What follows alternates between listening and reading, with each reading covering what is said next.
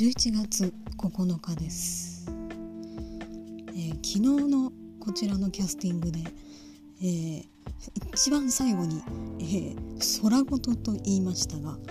えー、私はこれをあのつまらない、えー、言葉という意味で言ったんですけど空言というと、えー、嘘ってことみたいですね、えー、恥ずかしながら、えー、知りませんでした。えー、正しくはざれ言もしくは、えー、たわごとと言いたかった感じです。これね書き言葉だったら、えー、漢字の力を借りて、えー、読みも知らずに書いて使っていたと思うんですけど、えー、あえて声に出したからこそ、えー、この過ちに気づいたんですね、えー、たまには声に出してみるものだなぁと再認識した次第でございます。